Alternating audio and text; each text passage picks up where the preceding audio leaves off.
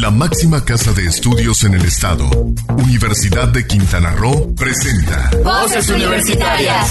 Voces Universitarias, el programa radiofónico donde conocerás su oferta académica, opiniones e interacción con universitarios y público en general. Al aire, Voces Universitarias.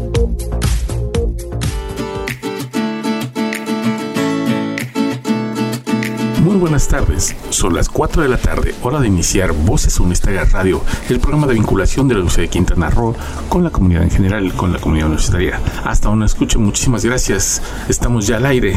Mi nombre es Héctor Zacarías y estaré con ustedes la próxima hora aquí en Voces Universitarias Radio, que se transmite a través del 89.9 del FM, a través del 810 del AM aquí en Cozumel o a través del sol 899.com para todo el mundo. Como saben, aquí es nuestra revista universitaria, intentamos ser un puente entre la Universidad de Quintana Roo y la sociedad, así que estamos ya listos para iniciar. Fíjense a las disposiciones del Quédate en casa, estamos transmitiendo desde nuestros, nuestras casas y bueno, tenemos eh, los teléfonos abiertos si usted quiere. Es un programa pregrabado, sin embargo, si usted quiere comunicarse con nosotros, lo puede hacer directamente en la cabina al 87204948 o al WhatsApp de, de Sol Estéreo, el 87 103 Con mucho gusto, ahí Emanuel nos hará llegar de manera asincrónica los mensajes que ustedes tengan para nosotros. Mientras tanto, pues bueno, ya estamos listos para comenzar. Nuestro programa está bastante interesante. Esta vez vamos a dedicar nuestros sabías que al Día Mundial de la Diversidad Cultural para el Diálogo y el Desarrollo. Vamos a tener nuestras secciones desde siempre, Eureka, sabías qué, Ciencia en México, efemérides de Ciencia y Tecnología, Letras en Radio con Kyogo Castañeda, las efemérides de la música, en fin, tenemos un programa muy completo como siempre para presentarles a ustedes para que estemos en casa escuchando la radio y sobre todo informándonos de cosas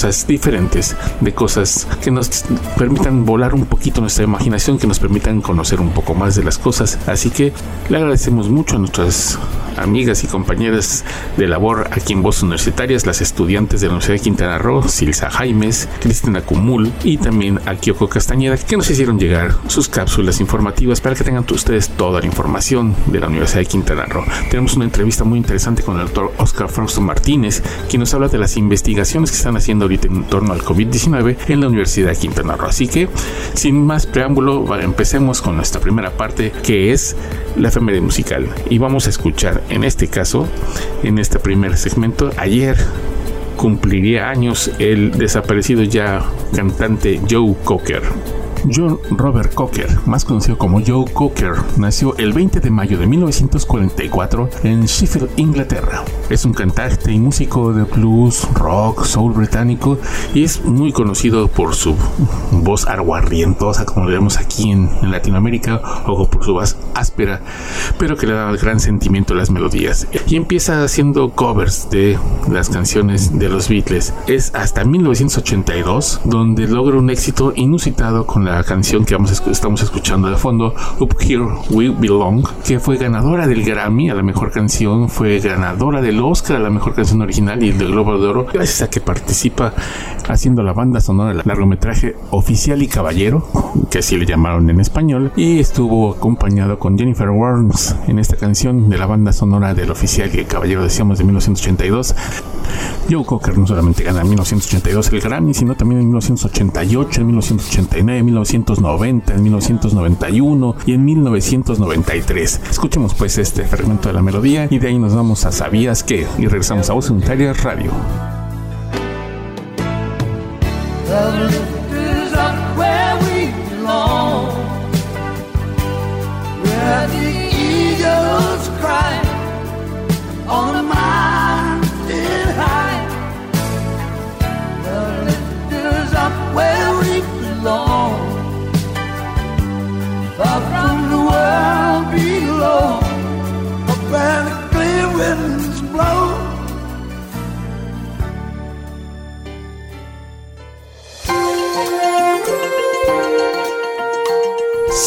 ¿Sabías que? La Declaración Universal de la UNESCO sobre la Diversidad Cultural se aprobó en 2001 y a continuación la Asamblea General de las Naciones Unidas declaró el 21 de mayo como el Día Mundial de la Diversidad Cultural para el Diálogo y el Desarrollo a través de una resolución de diciembre de 2002. No te despegues, en un momento estamos de regreso en Voz Universitarias Radio.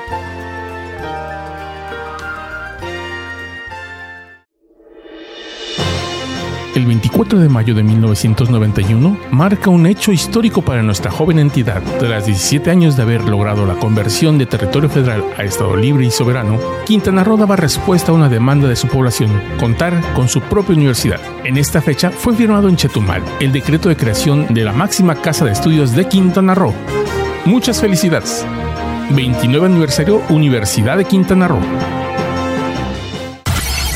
Es momento de continuar escuchando tu voz, mi voz, nuestras voces en voces universitarias. Aquí tu voz cuenta.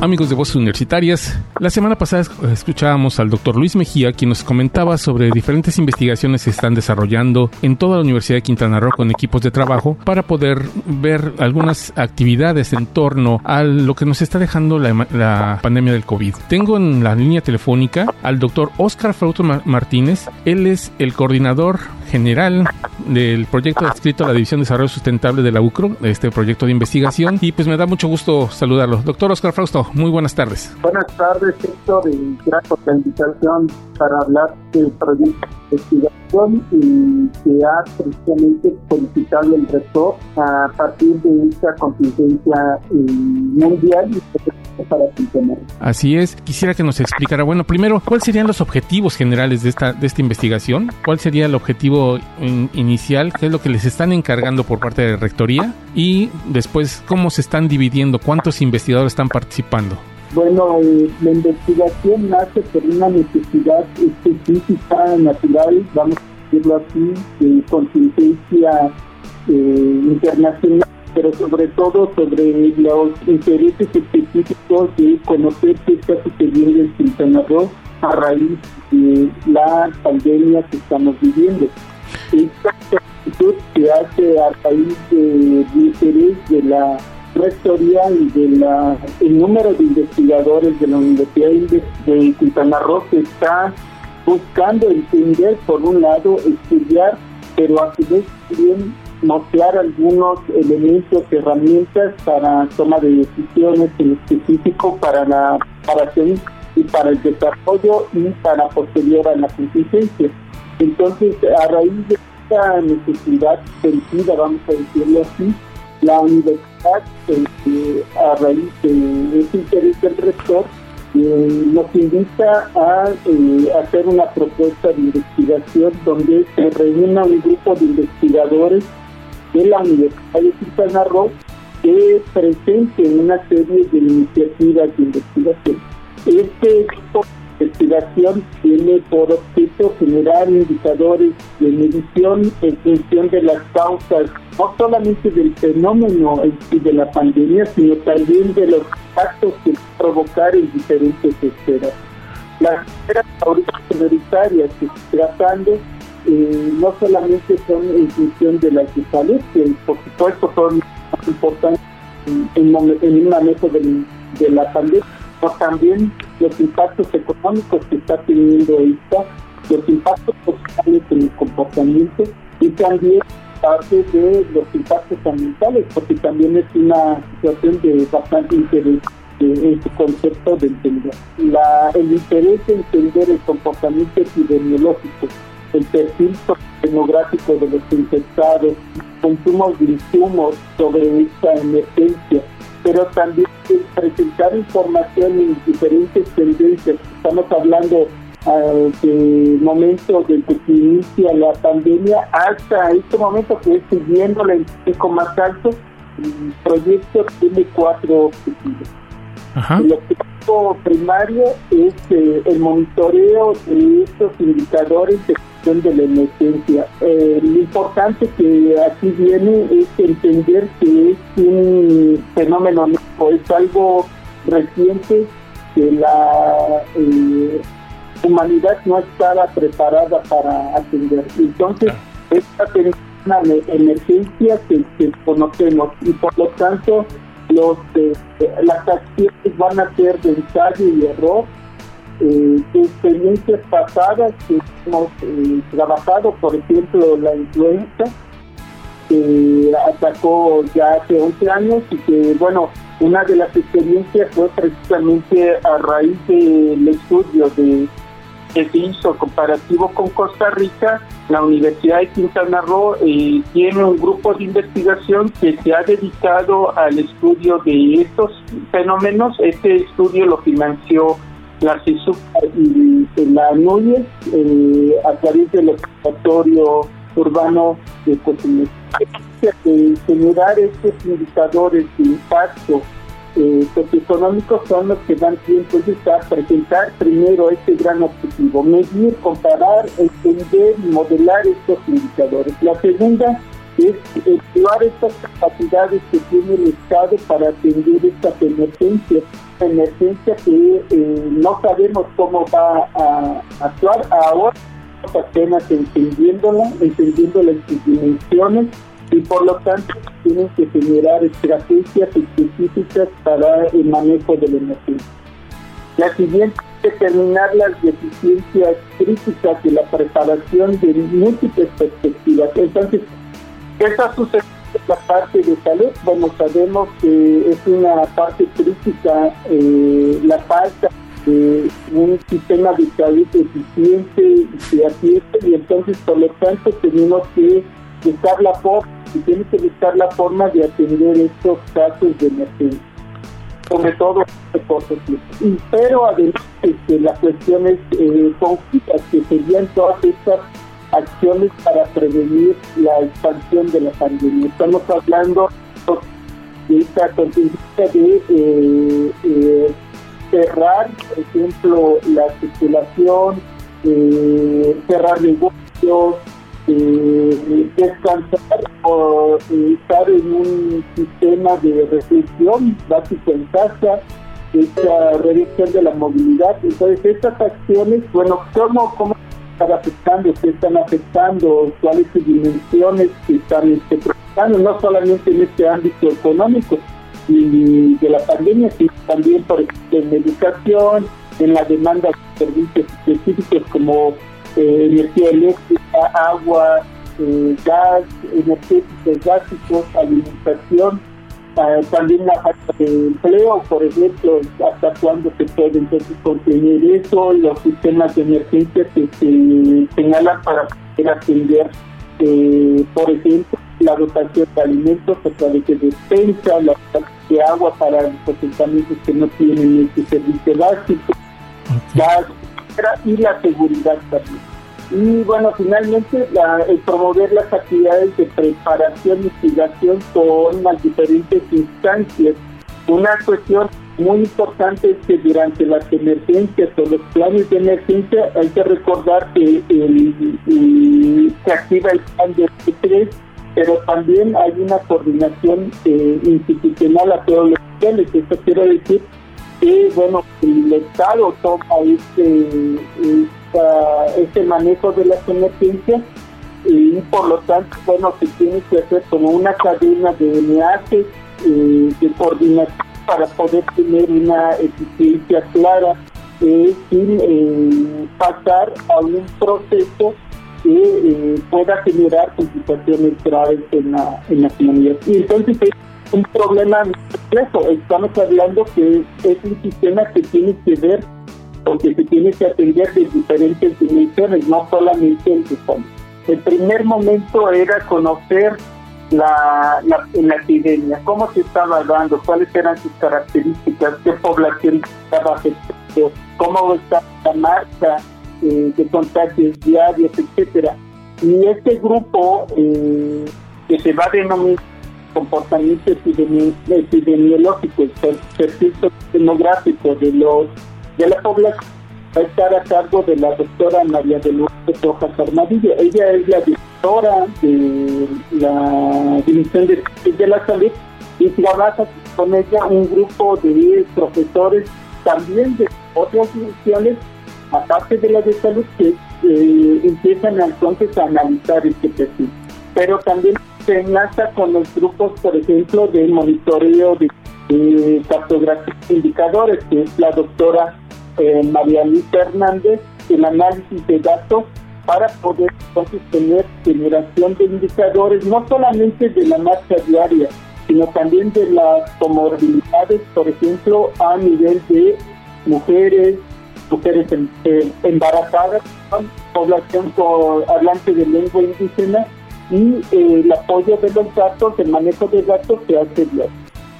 Este grupo entonces está no solamente conformado por el, el, comportamiento epidemiológico, sino como se une con otros actores, áreas de la universidad para generar esta información. El grupo número dos es el de insumo y necesidades humanas durante la contingencia. Este grupo lo coordina el doctor Luis Fernando Cabrera Castellanos de la DCA. Él coordina el grupo, estamos hablando de un grupo de carácter económico. Este grupo va a caracterizar por hacer este análisis económico de que está teniendo eh, esto, vamos a decirlo así, en las eh, consecuencias de la pandemia. En la pandemia en específico hay que hablar que el golpe más fuerte lo está sufriendo el norte del estado en cuanto no solamente a sus funciones, en cuanto al problema de enfermedad, la saturación de hospitales, sino también en cuanto a la parte económica, pues, que más del 80% de las actividades se concentran en esta actividad turística y por lo tanto el impacto que se tiene a cerrar los negocios, pues todo en el enlace económico, en el, enlace, vamos a decir, la, eh, de los sectores, bueno, se ha visto afectado. Entonces, esos impactos visualizando eh, se dedica a este grupo de insumos y necesidades humanas, es el grupo número dos. El grupo tres se denomina monitoreo del sistema de indicadores y sistemas de información georreferencia. Este grupo yo lo coordino. Aquí es un grupo muy interesante porque participan profesores de la División de Ciencias e Ingeniería, de la Unidad Académica Cancún, de la, eh, del Observatorio Urbano y también eh, de la Unidad Académica. Entonces, ellos se dedican mucho a este mapeo, eh, visualización de los datos en nuestro visualizador de mapas, eh, elaboración de reportes específicos y estas técnicas e infografías de comunicación. Estos tres grupos de investigación se coordinan para estar generando información y por supuesto nos apoyamos de la red universitaria de apoyo de sistemas de información, voy a decirlo así, en específico de eh, computación gráfica, de diseño este, de imagen institucional, pero lo más importante aquí es que es una información realizada por la Universidad de Quintana Roo y por lo tanto debe de tener estos cuidados de, representación de información eh, específica y que sobre todo tenga este respaldo académico científico de gran peso. Una cuestión final en esta pregunta quiero señalarte que no son todos estos investigadores exclusivamente los que participan, hay investigadores que se están sumando a esto en función de sus listas de investigación de estas líneas de interés y de, temas emergentes que van saliendo día a día. Por ejemplo, ahorita que pasamos la fase de entendimiento, por lo menos, de la pandemia, de comprender, por ejemplo, la enfermedad y los impactos que tiene, viene el eh, segundo grupo ahora de trabajo que viene viendo cuáles son los impactos que está teniendo la pandemia en diferentes sectores. Y por supuesto, un sector muy importante para nosotros es el sector de educación. ¿Qué impacto tener en educación esta, esta situación? Es algo que también se quiere analizar.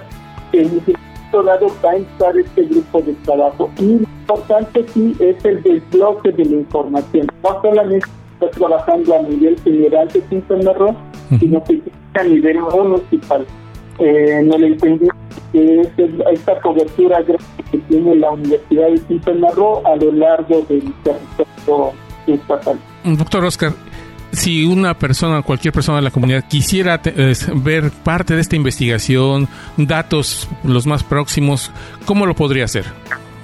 Muy bien, la universidad, la universidad ha puesto un portal de información específica. Este portal lo puede consultar directamente en la página de la Universidad de Quintana Roo, en la eh, enlace que es este, Universidad de Quintana Roo, el que Solidarios COVID, aparece este logo, logo específico y aparece el enlace del sistema de indicadores para atención de la emergencia COVID.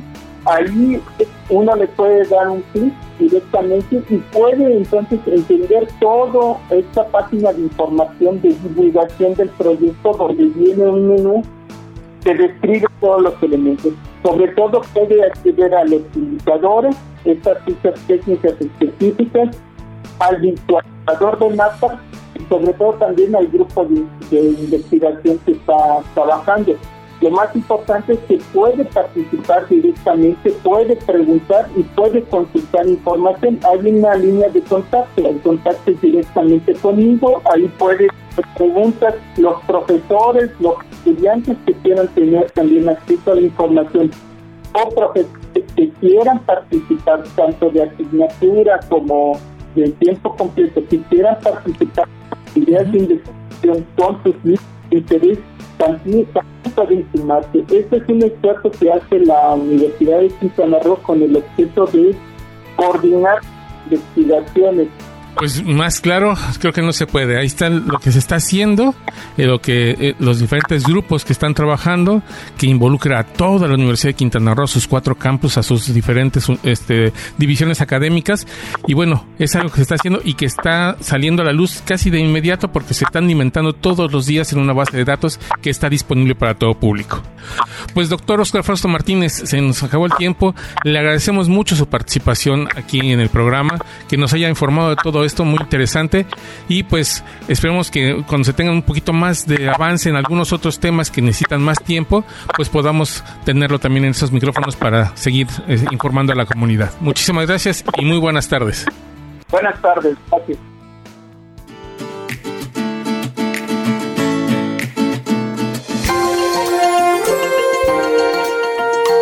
¿Sabías que... La diversidad cultural es la fuerza motriz del desarrollo, no solo en lo que respecta al crecimiento económico, sino como medio de tener una vida intelectual, afectiva, moral y espiritual más enriquecedora. Todo esto está presente en las siete convenciones de la cultura, que proporciona una base sólida para la promoción de la diversidad cultural. Esta diversidad es un componente indispensable para reducir la pobreza y alcanzar la meta de desarrollo sostenible. No te despegues, en un momento estamos de regreso en Voces Universitarias Radio. El 24 de mayo de 1991 marca un hecho histórico para nuestra joven entidad. Tras 17 años de haber logrado la conversión de territorio federal a Estado libre y soberano, Quintana Roo daba respuesta a una demanda de su población, contar con su propia universidad. En esta fecha fue firmado en Chetumal el decreto de creación de la máxima casa de estudios de Quintana Roo. Muchas felicidades. 29 aniversario Universidad de Quintana Roo. Es momento de continuar escuchando tu voz, mi voz, nuestras voces en voces universitarias. Aquí tu voz cuenta.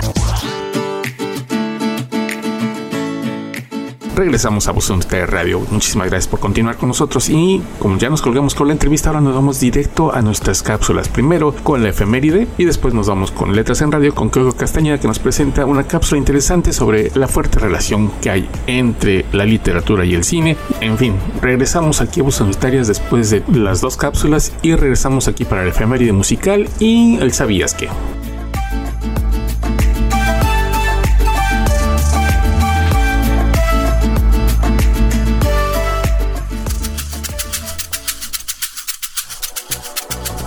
21 de mayo de 1799. Nace en Lyme, Inglaterra, la paleontóloga Mary Anning. Mary Anning fue la primera paleontóloga reconocida como tal, por eso se le considera la madre de esta disciplina. Además de ser paleontóloga, fue una coleccionista y comerciante de fósiles inglesa, conocida en todo el mundo por sus importantes hallazgos de los lechos marinos del periodo Jurásico en la localidad inglesa Lyme Regis, donde vivía. Entre sus hallazgos más destacados son el primer esqueleto de idiosaurio en ser identificado correctamente, los primeros dos esqueletos de Plesiosaurus en ser encontrados el primer esqueleto de pterosaurio encontrado fuera de Alemania y algunos fósiles de peces importantes. Su trabajo científico contribuyó a que se dieran cambios fundamentales a principios del siglo XIX en la manera de entender la vida prehistórica y la historia de la Tierra. Con información de mujeresconciencia.com para Bolsas Universitarias Radio, informó Ana Citlali Zacarías.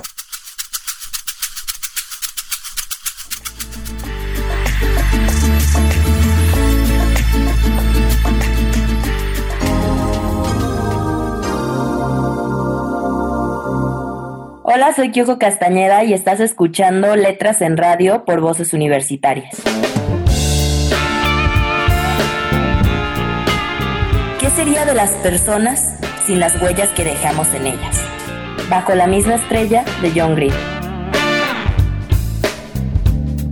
Muchas veces pensamos que los libros se quedan ahí simplemente y para algunos pueden ser aburridos. Pero cuando nos enteramos que esa película que amamos y que nos hizo algunas veces hasta llorar está basada en un libro, nuestra perspectiva cambia. Y como lectores sentimos que hemos cometido un pecado capital porque vimos la película primero antes de haber leído el libro. Pero para algunas personas esta perspectiva cambia totalmente, ya que se enteran que es un libro e incluso quieren leerlo. Y es por eso que hoy les hablaré un poco de la relación libros y películas, y cómo han cambiado dichas adaptaciones y revolucionado algunos libros. La literatura y el cine han protagonizado desde el surgimiento de este último la combinación perfecta, que ha generado un incontable número de películas cuyo nacimiento parte de una obra literaria. Esta puede ser fielmente representada o no. Entre las películas más famosas basadas en libros podemos encontrar El Señor de los Anillos, El extraño caso de Benjamin Button, Harry Potter, Crepúsculo, Orgullo y Prejuicio, El Resplandor, El Gran Gatsby, El Diario de Noah, entre otros. Y así podría mencionarles muchas adaptaciones. La cuestión es si son buenas o malas. Los lectores siempre tenemos ese ligero problema. A veces amamos el libro y otras veces la película. Generalmente nunca pasa lo segundo, pero aún así seguimos viendo las adaptaciones. Si bien el mundo del cine podría amar las ganancias que se puedan obtener, ya sea por los fans o porque la obra realmente valga la pena de ver por los amantes del cine, sin duda algo que podría resultar incómodo para los cineastas son esas críticas como la adaptación no es demasiado buena, no respetó lo que pasa en el libro, cambió todos los detalles, etc. Y así una carrera posiblemente arruinada en el mundo de las adaptaciones literarias. Y es que llevar un libro a la pantalla grande puede resultar muy difícil. Un claro ejemplo, Percy Jackson. La famosa saga de Rick Jordan fue cancelada porque las primeras películas, que si no estoy mal solo llegaron a dos, de casi más de cinco libros de la saga, fueron canceladas. Y fue precisamente porque no llegaron a ser tan épicas como los libros. Y es que adaptar una historia de más de 200 a 500 páginas puede ser un gran reto, ya que estos libros pueden tomar varias horas leerlos y en la pantalla solo pueden durar un máximo de 100 120 minutos, exceptuando aquellas películas que duran casi 3 horas. Pero es bien sabido que se deben dejar muchos detalles afuera, y como lectores a lo mejor no nos gusta la idea, aunque si queremos ver a nuestros personajes favoritos en el cine y emocionarnos como lo hicimos con nuestros libros y verlos en la vida real, pues nos tenemos que acostumbrar a ellos. Para terminar, me gustaría mencionarles algunas adaptaciones que a mí me han encantado. La ladrona de libros de Marcus Usack, El dador de recuerdos de Lois Lorry, Jane Eyre de Charlotte Brown, Tesla de los Uberville de Thomas Cardy, aunque esta la verdad es que es una adaptación a serie, The Great Gatsby de Scott Fitzgerald y esto por mencionar algunas, pero considero que hasta ahora son las que más me han gustado. Así que aconsejo como lectora que sé que muchas veces odiamos las adaptaciones, pero pensemos que así muchas personas se acercan a los libros y tal vez les dé curiosidad leer el libro y se conviertan en lectores. Espero tengan un excelente día para Voces Universitarias Kyoko Castañeda.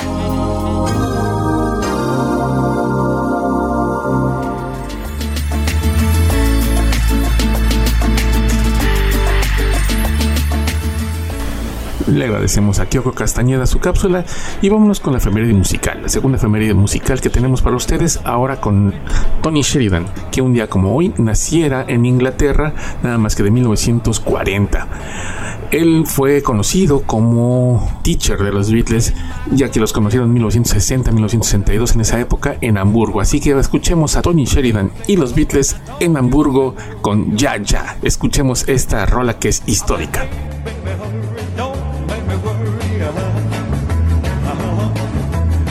You know I love you. Yes, I really love you. Uh-huh. Uh-huh. Hey, baby, hurry, don't make me worry.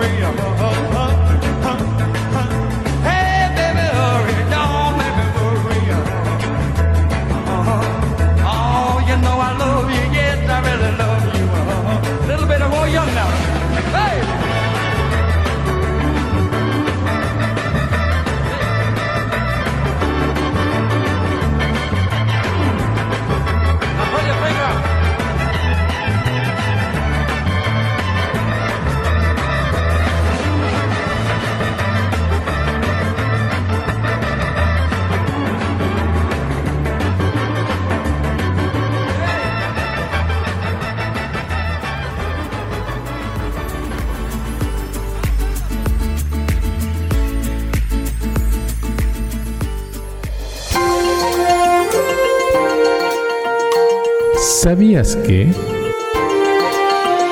En 2011, la UNESCO y la Alianza de Civilizaciones de las Naciones Unidas lanzaron la campaña Haz un gesto por la diversidad y la inclusión, con el propósito de animar a las personas y a las organizaciones de todo el mundo a que tomen medidas concretas de apoyo a la diversidad, a fin de concienciar sobre la importancia del diálogo intercultural, la diversidad y la inclusión. No te despegues, en un momento estamos de regreso en Voz Universitarias Radio.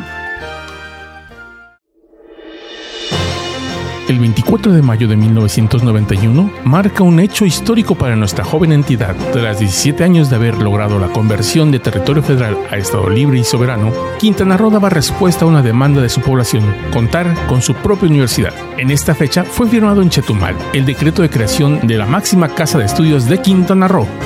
Muchas felicidades. 29 aniversario Universidad de Quintana Roo.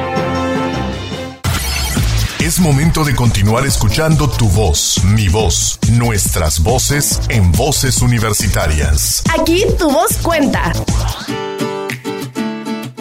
Regresamos a Voces Universitarias y seguimos adelante con nuestras cápsulas. Vamos a presentarles a ustedes la información que tenemos para ustedes, esta vez con el Eureka, con Silsa Jaimes, y vamos a pegarlo también con Ciencia en México. Vamos a irnos también en esta dinámica de pues ir en, línea. Silsa Jaimes nos presentó Eureka sobre las vacunas. ¿De dónde viene este término de la vacuna? También es de una obra de la casualidad de la ciencia, así que vamos a escuchar este Eureka y después decíamos de Ciencia en México que nos va, nos va a platicar sobre el cacao. El cacao, que es una planta que pensamos que es solamente del sureste, bueno, sucede que también hay vestigios históricos y arqueológicos que la sitúan en el occidente de México.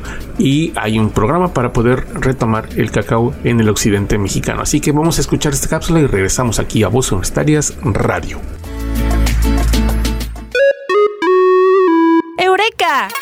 La viruela fue uno de los más grandes flagelos de la humanidad. Se estima que 300 millones de personas murieron a causa de la viruela en el siglo XX solamente. La enfermedad mata a un tercio de los que infecta y ha coexistido con los seres humanos durante miles de años. Los españoles deben gran parte de su éxito en las conquistas de las antiguas culturas de México y los incas en Perú a la viruela. En la antigua China, los médicos del emperador crearon un tratamiento conocido como variolización hace unos mil años, que luego se extendió hacia Occidente, llegando a varios países de Medio Oriente y África. La variolización podía hacerse de varias formas, pero el principio era el mismo. Darle una dosis del virus a una persona sana con la esperanza de que se enfermara levemente y quedara inmune. Fue en Inglaterra, en la zona rural, que un doctor estaba haciendo sus prácticas médicas lejos de su hogar. Su nombre es Edward Jenner, quien atendió a una chica que lo consultó sobre unos granos que tenía en la piel. Ella trabajaba como ordeñadora y le dijo casualmente, sé que no es viruela, pues ya me dio viruela bovina. La viruela bovina no era grave, nadie moría de eso. En 1775, Jenner empezó un minucioso estudio sobre la relación en la viruela bovina y la de humanos. Después de experimentar con animales, descubrió que si tomaba un extracto de una llaga de viruela bovina y se le inyectaba un ser humano, esa persona quedaba protegida contra la viruela. En 1796 inoculó a su primer paciente humano, James Phipps, un niño de 8 años, con materia tomada de la mano de la ordeñadora llamada Sarah Nemes, a quien su vaca Blossom la había contagiado de viruela bovina. James contrajo viruela bovina. Unos días después, inoculó a otro niño con gérmenes de viruela. Como anticipó, el niño no se enfermó de la versión humana de la viruela. La inoculación del virus de la viruela bovina había producido un grado de protección definitivo contra la viruela. En 1798 publicó su investigación, en la que acuñó el término vacuna de latín vaca. Con información de BBC Ciencia para Voces Universitarias Radio, informó Silsa Jaimes. ¡Eureka!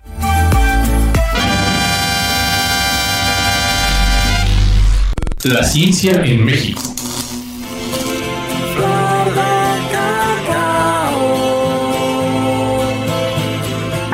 Los árboles de cacao se asomaban tímidamente en pequeños cultivos en Jalisco y Nayarit, considerado un manjar de los dioses. La producción de este fruto de semillas amargas suele atribuirse a las zonas del sur de México. Sin embargo, en el occidente del país también hay esfuerzos para rescatar el legado de este tesoro alimenticio. Para conocer sobre el cacao en aquella zona, la doctora Laura Alicia Aguilar González, profesora investigadora del Centro Universitario de la Costa en Puerto Vallarta de la Universidad de Guadalajara, indagó fuentes y referencias históricas y bibliográficas y así buscar los orígenes del uso de este fruto en el occidente de México. Pocas veces profundizamos que en el occidente mexicano, desde tiempos ancestrales, se tiene la presencia de cacao, que sigue siendo utilizado en ceremonias de las culturas étnicas de la región, huiraricas, coras, tepehuanes o mexicaneros, descendientes de la cultura Aztatlán. La doctora Laura Aguilar explica que una de las referencias que encontró fue el trabajo del arqueólogo Clement Megan, quien durante los años 70 realizó excavaciones en el municipio Nayarita de Santiago Iscuintla, Tuxpan y Peñitas, conocido como sitio arqueológico Amapa, donde se asentó la cultura Aztatlán. Entre los objetos encontrados figuraban varias vasijas chocolateras que eran utilizadas como ofrendas de cacao para sus deidades. Destaca la doctora en Cooperación y Bienestar Social por la Universidad de Oviedo, en España, que hubo varios objetos al investigar sobre el cacao. Uno de ellos tiene que ver con una propuesta de agroturismo. Esto implica la reinserción del fruto, pero también darle un valor con fines turísticos hay una simbiosis interesante entre el turismo y la agricultura. La investigadora sostiene que además de impulsar la producción del cacao, los aspectos culturales, históricos y gastronómicos del fruto son otros de los temas que pueden ayudar a rescatar el legado del oro moreno. En estados del occidente mexicano como Jalisco, Nayarit, Colima y Michoacán. Para impulsar el uso de este fruto en Jalisco y Nayarit, empezó a emerger un grupo de productores y académicos interesados en el cacao. Estos chocoartesanos, como los denomina la doctora Laura Aguilar, promueven la reinserción del cultivo del cacao y la preservación de su valor como patrimonio cultural. Otra cuestión con la que trabajamos y la línea que estoy estudiando trata sobre cultivos ancestrales y el rescate del uso antiguo del cacao a través de la forma tradicional de elaborar chocolate, con ingredientes como agua, flores o miel. Queremos documentar el proceso del chocolate artesanal que persiste en todo México. Considerado como un ser que simboliza la noche y la luna, el árbol del cacao es una especie que se protege del viento y el sol gracias a otros árboles más grandes que lo cubren.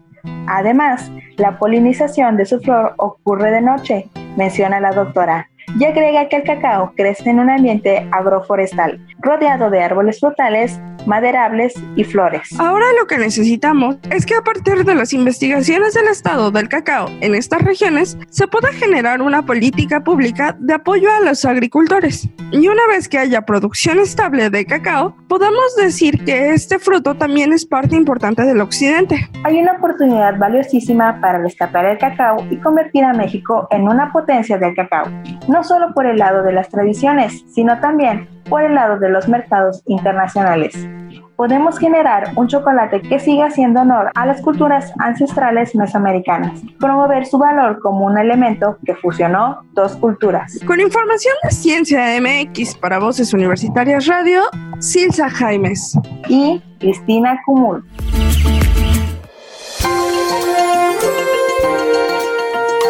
¿Sabías que... Los objetivos del Día Mundial de la Diversidad Cultural para el Diálogo y el Desarrollo en este 2020 es lograr que todas las personas nos comprometamos y apoyemos la diversidad mediante gestos reales en nuestro día a día, combatir la polarización y los estereotipos para mejorar el entendimiento y la cooperación entre las gentes de diferentes culturas. No te despegues, en un momento estamos de regreso en Boston University. El 24 de mayo de 1991 marca un hecho histórico para nuestra joven entidad. Tras 17 años de haber logrado la conversión de territorio federal a Estado libre y soberano, Quintana Roo daba respuesta a una demanda de su población, contar con su propia universidad. En esta fecha fue firmado en Chetumal el decreto de creación de la máxima casa de estudios de Quintana Roo. Muchas felicidades. 29 aniversario Universidad de Quintana Roo. Es momento de continuar escuchando tu voz, mi voz, nuestras voces en voces universitarias. Aquí tu voz cuenta.